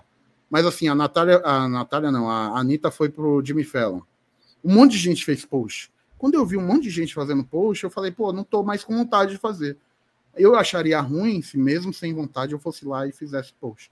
Que eu acho, eu acho que isso de alguma maneira vai deixar o tá. post mais é, vai deixar o post ruim, assim, sabe? Então é outra coisa que eu falo também. Você tá com vontade mesmo de escrever sobre isso? Beleza, mete bala. Mas se, se você for parecer o, o, o mendigo de, de, like no LinkedIn ali, não faça isso, sabe? Nem, não escreva. Não, e, e, pior, um monte de gente escrevendo as mesmas coisas. As mesmas coisas. Você viu? No caso da Anitta foi, cara, é, mundo é Dá um outro ponto de vista, né? Dá uma informação é. que alguém tem, sei lá. Porque a, a minha sensação quando eu leio bato o olho né, num desses assuntos que todo mundo resolve postar no mesmo dia, né? E aí você lê o primeiro post. Ah, ok, legal. Aí você lê o segundo post. Bom, tá. O terceiro post, dizendo a mesma coisa. O quarto post, dizendo a mesma coisa. Aí tem duas, né? Primeiro, eu não quero mais postar sobre isso, porque deixa para lá. Agora, a não ser que eu tenha outra, né? Outro ponto de vista. Agora, Claro, claro. No 35 você fala assim, cara, por que você perdeu tempo para escrever isso de novo? Sim. 35 posts dizendo a mesma coisa. Assim, é. Fica é chato pra é caramba, né? É, Total. É. Não, e o contexto também, cara, uma coisa que a gente precisa levar em conta é o contexto é, do Brasil no momento que você quer fazer aquele post ali que vai falar da Anitta ou do Jimmy Fallon, por exemplo. É, eu lembro que quando a Marília Mendonça faleceu, pô, a gente cancelou um monte de post aqui, sabe? A gente falou, meu, não é, não é hora, não é clima, cancela, não, esse post aqui ah, você não. Você tá falando de, de, uma visão macro. Uma do, visão macro do que tá rolando no. Isso, e... exatamente. Independente de se tá relacionado à notícia ou não. Mas, isso, assim, isso. não é a hora. Não necessariamente. Exatamente. Não necessariamente o, o, o, post teria relação ou não com sim, a Marília Mendonça, assim. Mas eu acho que o mood ali do Brasil era, puta, meu, vamos. Deixa a internet para lá por um, por um tempinho, né? Tá. Vamos só focar nas homenagens e tal, e por aí vai. Sabe que um, essa semana eu li uma entrevista de um cara, que agora eu não lembro quem era, mas eu acho que ele tinha uma dica ótima que você pode adotar ela também no seu treinamento. Que é o seguinte: nunca faça um post um, é, minutos antes de embarcar no avião. É verdade, cara, é verdade. Puta, as coisas podem mudar, ó, assim. Né? Pois é, entendeu? Você pode ser mal interpretado e ao invés de matar rapidamente ali ou apagar o post, pode ser que assim, pode ser que você pose sendo outra pessoa. É um né? pesadelo, né? é um pesadelo, né, cara? Eu acho, eu, acho que eu ouvi, eu ouvi isso aí, Bruno. Eu, eu tô tentando lembrar quem foi. Mas é, realmente, você faz o post ali, seu post toma proporções inimagináveis, tem gente te xingando e papai você nem tá sabendo, né, meu? Você tá lá comendo amendoim da gol. Pior é que nem tem mais amendoim. Você tá não tem mais, não né? tem mais amendoim. Agora nem. não tem mais nada. Não vai estar. Tá. Não, só que isso já me aconteceu, assim, de eu, de eu fazer um post, aí eu ter que desligar o, o, o celular porque eu tô embarcando e tal, e aí no meio uhum. do voo começa a me dar uma ansiedade, sabe? Do tipo, ah, putz, usei a palavra tal, será que alguém vai me cancelar? Será que não sei. É. Não é uma boa ideia. Que, que daria outro podcast, aliás, a questão da, da. Daria outro programa, a questão da saúde mental relacionada às mídias sociais, né, cara? Como isso está afetando a gente, como isso está deixando a gente. A gente está dormindo mais tarde, né? E a gente está ficando ansioso. Puta, acontece comigo também, Bruno. Puta, você posta alguma coisa, aí você postou. Aí você fica olhando pro celular, né? Aí você fica olhando, aí, puta, vou ver né? se tem alguma interação, papapá. Pá, pá é foda, meu, é foda. E é um negócio que, pô, tá criando toda uma geração, essa geração nativa digital é uma loucura, né, meu? Para eles, para eles é, isso é a vida, isso é normal, isso é normal. É. Likes, né, Instagram, pô, nariz fino, isso é o que me deixa mais maluco, assim, sabe? Uma molecada hum. novíssima colocando silicone, afinando o nariz e não sei o que, papapá. Eu não sei, cara. Eu não sei. É, nunca, nunca viveram, desconhecem o mundo sem likes e Exatamente. sem redes sociais. Isso é uma coisa que é um pouco nova, né? E, aliás, nova mesmo, porque eu vejo assim, meu filho mais novo tem 17. E no começo, quando ele era bem pequeno, ainda a rede social era uma coisa meio opcional, não estava todo mundo lá, não era uma realidade total. Então, ele pegou isso bem cedo. Mas pessoas que estão nascendo aí, que, enfim, 10 anos de idade, 12 anos de idade, elas não conhecem o mundo sem é. esse, esse guarda-chuva. Isso, isso é, o, é, o, que me deixa mais maluco também. É da, da, a rede social ela virou obrigação se você quer ter uma interação social com seus amigos, assim, sabe? Eu tenho uma filha também de, de cinco anos e eu fico muito preocupado é. com isso, sabe? Porque eu acho que vai chegar uma hora que ela vai falar: ah, papai, quero fazer meu Instagram, quero fazer meu TikTok. Uhum. E isso vai ser moeda de troca para ela trocar ideia com os amigos na escola dela, assim. Se ela não faz o Instagram, não faz o TikTok, ela vai ser uhum. outsider ali nossa, olha lá que guri estranha, pá, ela não tem rede social. Cara, isso me deixa maluco. Eu ainda não sei como lidar com isso. Se tiver alguma dica, Paulo, por favor. Qual é o equilíbrio dessas coisas, né? É, eu, eu acho que tem um ponto aí que você estava dizendo, e, enfim, é, eu sou terapeuta, né? Eu trabalho com saúde mental das pessoas é, como atividade profissional. É, tem um ponto aí que você tocou que é muito importante não ser esquecido.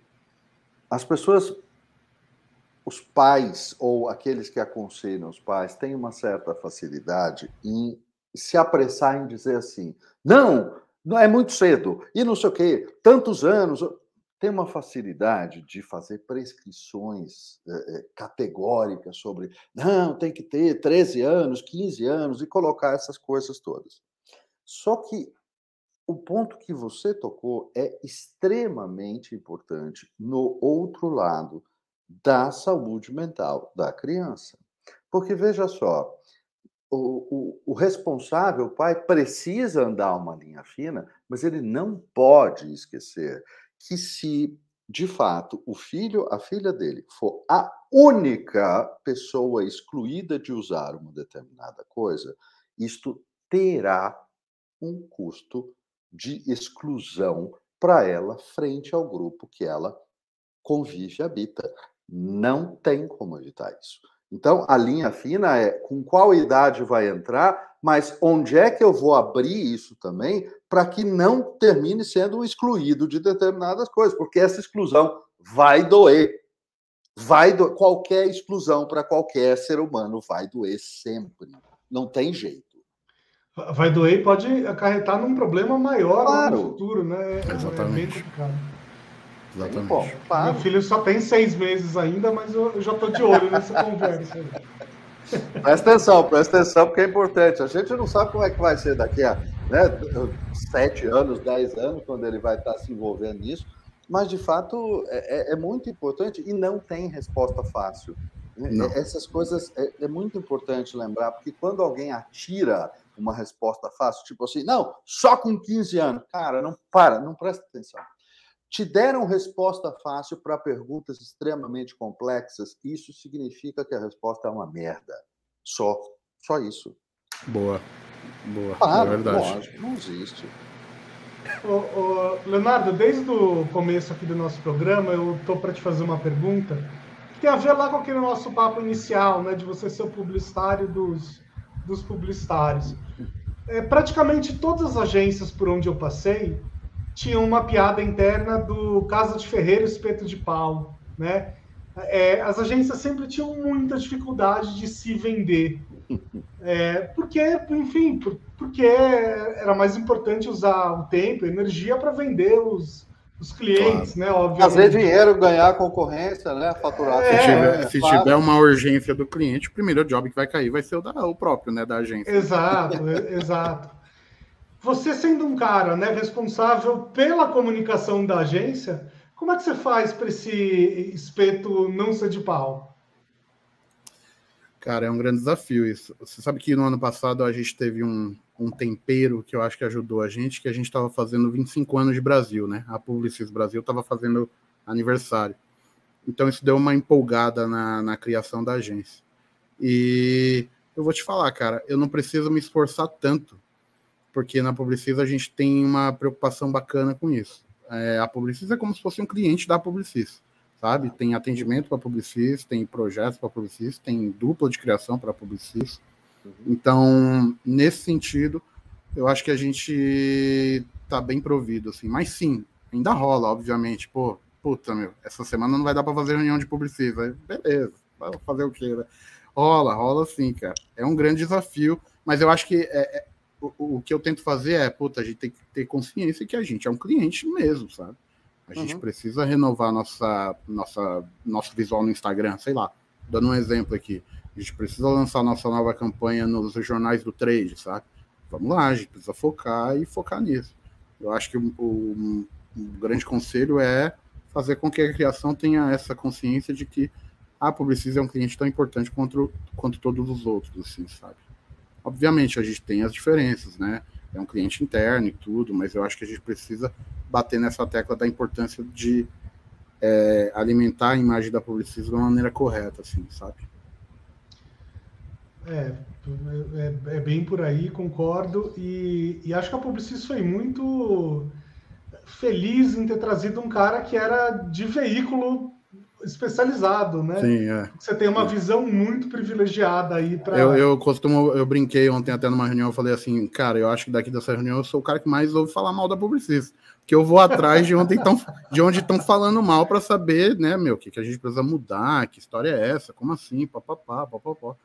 Mas sim, cara, eles trouxeram um cara incomodado, porque é o lema da agência, assim, né? A gente uhum, tem esse lema uhum. do, do incomodismo, que é um termo que nem existe no dicionário mas uhum. a gente se prega assim, a gente prega que a gente gosta de problema e vai lá resolver o problema, assim, sabe? Então eles realmente trouxeram o cara certo aí, o cara que fica revoltado o tempo todo. Aliás, uma pergunta: como é, como é que se você lida com aquela época do ano maldita em que surge a planilha das agências?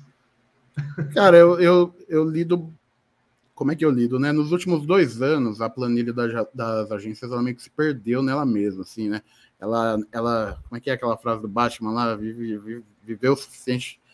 Não, viva o necessário para se tornar herói. Não, puta, esqueci a frase agora. Mas a planilha se tornou a vilã, acabou se tornando a vilã. Por quê? Porque a hum. galera perdeu a mão, né, meu?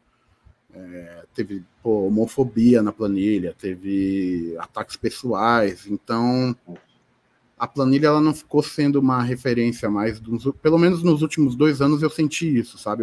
O, mercado tá com o pé atrás com a planilha. Assim. Ainda assim, eu acho que a planilha deu, deu bons insights, né? principalmente as primeiras ali, sobre o que, que incomodava muito a galera em agência de publicidade. Mas eu acho que no fim das contas o saldo da planilha não é positivo. Né? Eu, eu tenho essa opinião de que a planilha ela acabou virando uma sessão de descarrego por virar, assim, sabe? Tem muito problema ali que a pessoa conseguiria resolver na agência se ela fosse denunciar nos canais da agência, mas ela não faz. Então eu acho que a planilha virou uma sessão de descarrego. Se é necessário ou não, não sei. Ela é divertida até certo ponto, né, cara? É legal ver aquela lavação de roupa suja, assim. Mas é aquilo que a gente acabou de comentar. Por trás de cada indiretinha ali, pô, tem um ser humano que tá vendo aquilo ali e tá. Pô, essa indireta é para mim. E o cara vai ficar com a, a, o dia dele vai acabar, a semana dele vai acabar, o ano dele vai acabar, não sei e, e também num mercado que a gente discute sempre a questão da saúde mental, publicitário fala muito sobre isso, porque esse publicitário ele é muito sobrecarregado, né, cara? É, tem muito caso de burnout aí em publicitários, né? Então, no mercado que a gente discute isso, a gente apoiar uma planilha que ataca indiretamente determinada pessoa, até diretamente, né? Por isso que a planilha se perdeu, teve muitos xingamentos diretos aí nos últimos anos. Eu acho que não é legal. E eu acho que é aquela coisa, reclamar para melhorar. Eu quero reclamar para melhorar, sabe? Não quero reclamar por reclamar. Se eu for reclamar por reclamar, meu, eu chamo meu RH e falo, pô, vamos ter uma conversa aqui, um, um lugar seguro, e aí eu meto pau onde eu quero meter. Agora, fazer isso numa planilha, não sei, cara. É, deixa eu só, só facilitar a vida dos não publicitários que nos ouvem aqui. Planilha é das agências é o seguinte: Uh, vários profissionais de algumas agências, principalmente esse movimento começou em São Paulo, depois agências de todo, todo lado é, pessoas de todo, todas as cidades entraram ali. Postaram uma planilha, colocaram uma planilha online é, falando dos problemas que viviam dentro da, de suas agências, problemas de abuso, problemas de assédio moral, problemas de horas extras não pagas, uma série de coisas que estavam no início do, do, do processo, estavam ligadas a esses direitos fundamentais do, do trabalhador que não estavam sendo respeitados. A planilha começou com isso. Depois ela entrou com outras questões, porque alguém eventualmente teve caso de assédio sexual, de assédio moral, e aí a coisa começou a ganhar gravidade. Até um ponto em que uh, começaram a fazer ataques individuais a pessoas ali. Então aí a, a coisa complica, porque entrou um outro nível de problema jurídico envolvido também. Só para os não publicitários entenderem do que estamos falando esta é a famosa planilha. Mas, mas eu acho que uma coisa boa nela, principalmente ali no começo, é o, o fato de, puta, é, não estou sozinho nessa, sabe? Eu acho que isso ajudou muito a galera, assim. Fundamental. É, puta, meu, não é só aqui que, puta, tá, tá uma merda, sabe? Eu acho que na, em outras empresas também tem, tem, tem os seus defeitos, assim. Eu acho que isso foi legal, foi importante, assim. Mas, como eu disse, eu acho que ela se perdeu no meio do caminho. E hoje em dia ela é só uma diversão ali de um mês, né? Uma diversão para alguns e um terror para outros. E eu acho que ela não cumpre que ela tem que, que aquilo que era o propósito inicial, ah, né? exatamente, que era que era aquela ideia glass door, né, porta de vidro. Isso, não, peraí, eu é. vou abrir esse troço aqui, vou postar, é.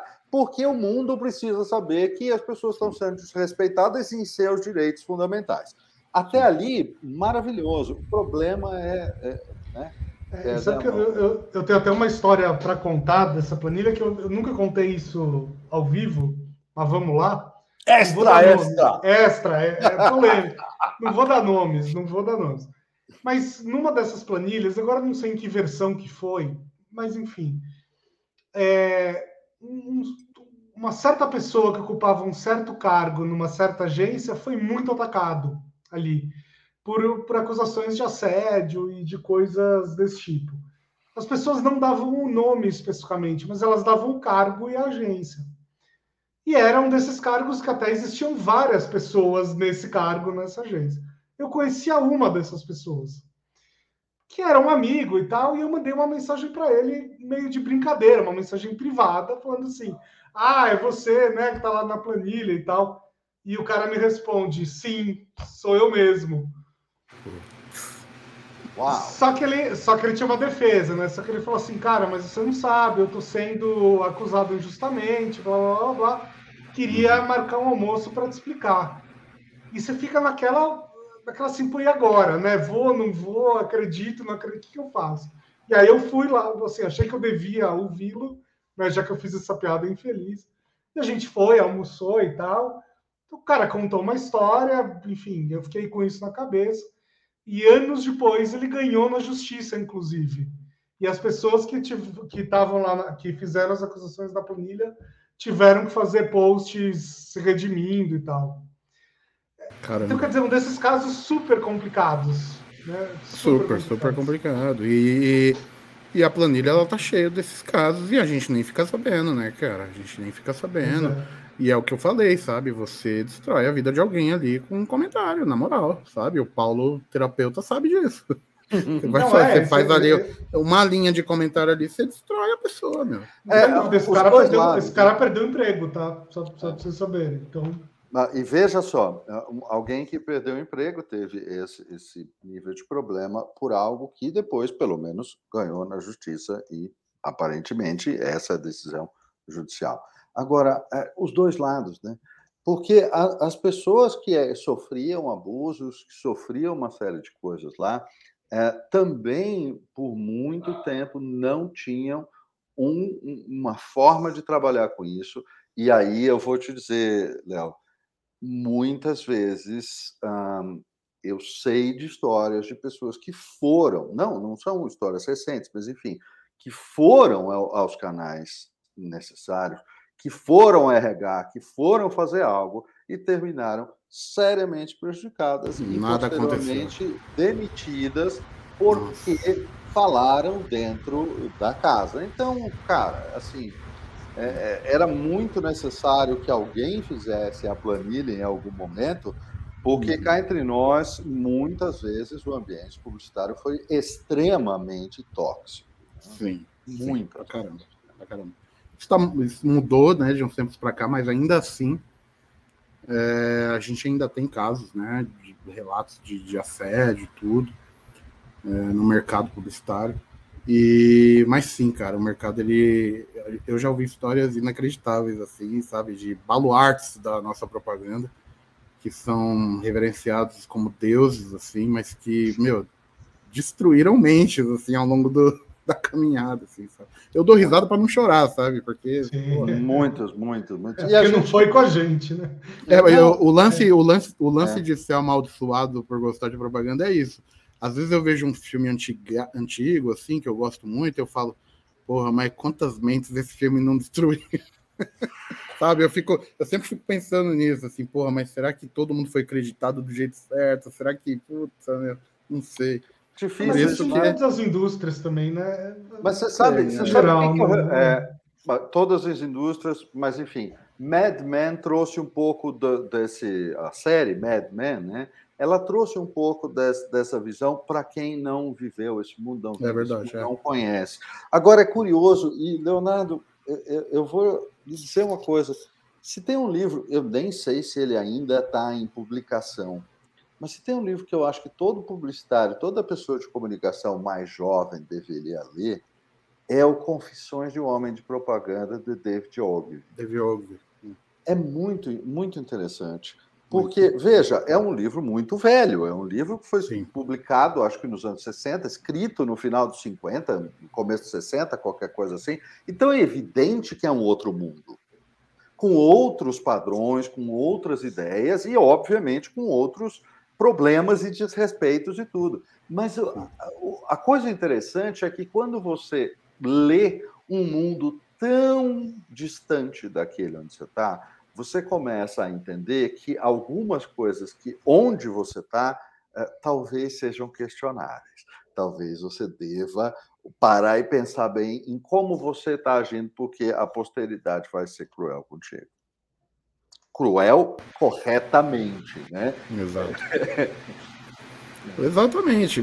Cara, você não precisa fazer um grande esforço aí, não. É, vou jogar uma provocação aqui, cara. Ó, dá uma olhada aí nos maiores nomes da publicidade brasileira e dá uma olhada onde eles estão. Vou jogar essa provocação aí, tá? Sair, o Google tá aí para isso, tá? Não vou falar mais nada. Olha só, fica a lição de casa aí para os nossos, é, é, nossos ouvintes.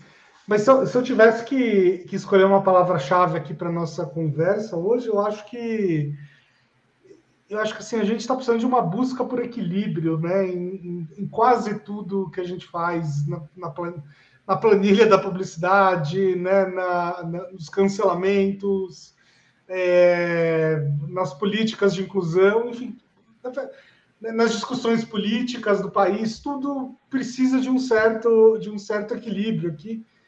E, e eu preciso dizer que eu fiquei muito, é, muito impressionado com, com uma coisa que você falou aqui, Leonardo, e isso é um, é um baita de um elogio, tá?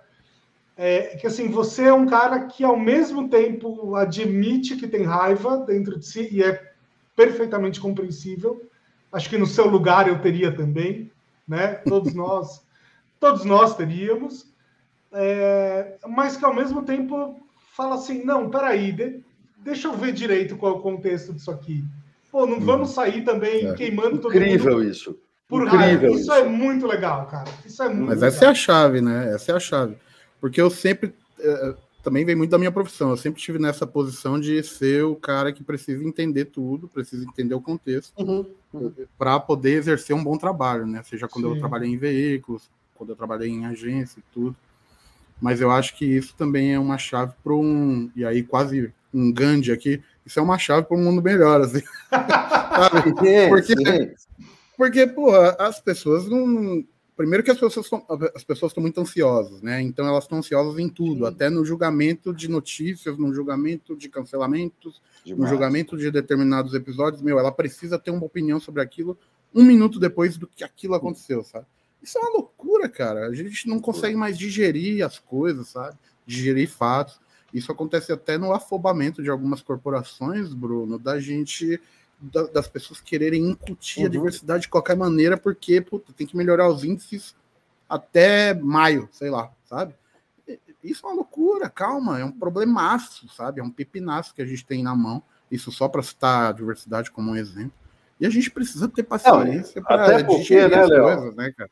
Até porque qualquer coisa que se precisa mudar até maio é só para constar no relatório, não é para fazer nada de verdade, né? Pois é, tá entre pois é, nós. É, cara. Pois é, é isso. Mudar para sempre. Gente... Agora, se precisa é... mudar até maio, cara, né? Já, já era. Já era. Tem um pensamento, pensamento sustentável, né? Sustentável no uhum. sentido de que, pô, precisa, uhum. é uma mudança que a gente vai fazer em 2022, ela precisa se manter ou se fortalecer para 2030, para 2040 e por aí vai, sabe? Tem essa coisa do George Floyd, né, cara, que me deixou muito, muito. É... Eu não procurando um termo aqui, me deixou, eu diria que preocupado, porque todo mundo foi lá, postou a, as telas pretas, né, na, na, na Blackout Tuesday, acho que era isso. E beleza, um monte de empresa postando tela preta, e, e foi meio que uma trend, né, cara? A luta, a luta pelo racismo virou uma trend de um dia, sacou? E é o que eu falei, a gente precisa entender esse problema porque ele é muito complexo e a gente não vai resolver ele em um dia, a gente não vai resolver ele postando uma tela preta no Instagram. É muito mais complexo do que, do que parece, né? E hoje em dia parece que, mais uma vez, pegando o racismo como exemplo, mas parece que tudo a gente tenta resolver dessa maneira, né? Puta, vou fazer um post aqui, aí acabou. Vou fazer, sei lá, vou fazer um textão no LinkedIn, isso vai acabar, isso vai resolver, vai dar um, vai dar um tchananã. E não é assim, né? Muito importante, bom. Importante. Você sabe que, Bruno, uma coisa que você falou aí, o, o elogio justamente que você fez ao Léo e que eu endosso totalmente, é esse, esse equilíbrio, né? que ele disse, eu sinto raiva de certas coisas, mas eu sinto a necessidade de entender.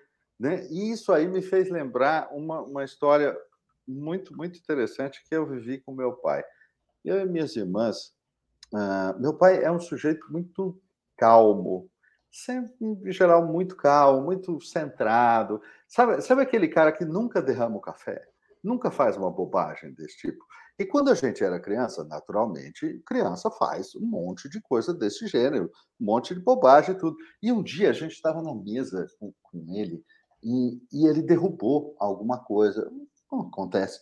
E a gente ficou assim, em choque na mesa, porque a gente nunca tinha visto o pai derrubar o café. E eu me lembro que foi engraçado que eh, um de nós perguntou para ele: pai, você também derruba o café? E ele deu risada daquilo, falou: é, a conta... porque a gente vivia fazendo isso. E aí a gente perguntou para ele, então, mas como é que faz para quase nunca derrubar o café, quase nunca estragar as coisas, né? Ele deu risada, olhou e falou assim: ah, a, a solução na verdade é simples, mas vocês não vão gostar.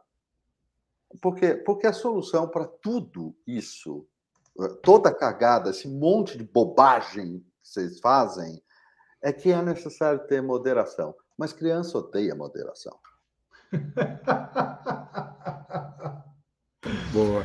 Muito Só... bom. Muito bom. Muito bom. Você sabe que eu, eu, eu teve um amigo meu, também outra historinha para a gente terminar. Ele me procurou no WhatsApp e falou: Puta, Léo, como é que você.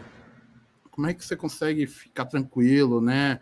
Ficar calmo, porque é muita pressão e não sei o que, papapá. Aí eu, eu sempre falo para ele que eu tenho um exercício que é parar e pensar: nós somos poeira de estrela, sabe? Eu sempre falo isso, eu sempre Genial. penso nisso. E Ótimo. aí eu, cara, eu fico calmo, sabe?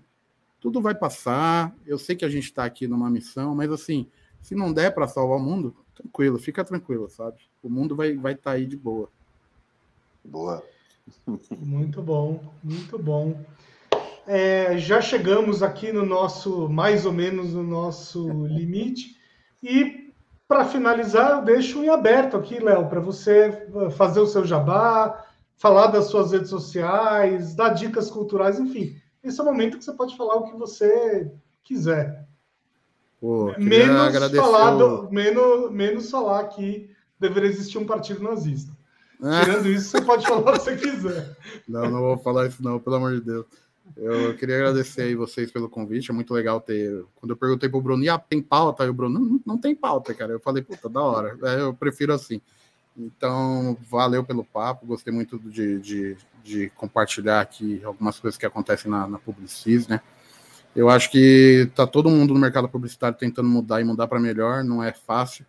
E eu estou muito feliz aqui, né? Tentando mudar as coisas. E como dica, cara, pô, não tem nenhuma dica, deixa eu pensar. Acho que o, o, o último grande livro que eu li foi um livro de 20 anos atrás, o último grande filme que eu vi foi um filme de 30 anos atrás. Então eu, eu virei, eu me tornei um velho, não consigo mais assistir coisas novas. Mas eu vou, vou, vou recomendar um filme antigo, então, que eu vi e eu gosto muito, que é Cinema Paradiso, que tem Ennio Morricone na, li, na trilha. Então, veja, se, se vocês forem levar alguma coisa da vida, tentem levar o amor, que é o que prega esse filme, sabe? Então é isso. Sabe que eu, eu não posso deixar de contar isso. Era o filme preferido do meu pai e a gente cremou ele Sério? com a trilha sonora de Cinema Sério? Paradiso. Sério. Tocou no meu casamento, cara, a trilha de, de Cinema Paradiso. É o filme da minha vida também. É Olha só. Que, que, conexão, né, nesse final. É, Maravilhoso, lindo isso. Assista. Vamos, é, assistam, assistam, porque é inacreditável, assistam. é maravilhoso. É. E não é. vamos falar mais nada, senão vai estragar o, o, o clima aqui. momento. Boa noite! Boa noite, pessoal. Valeu, valeu. Tchau.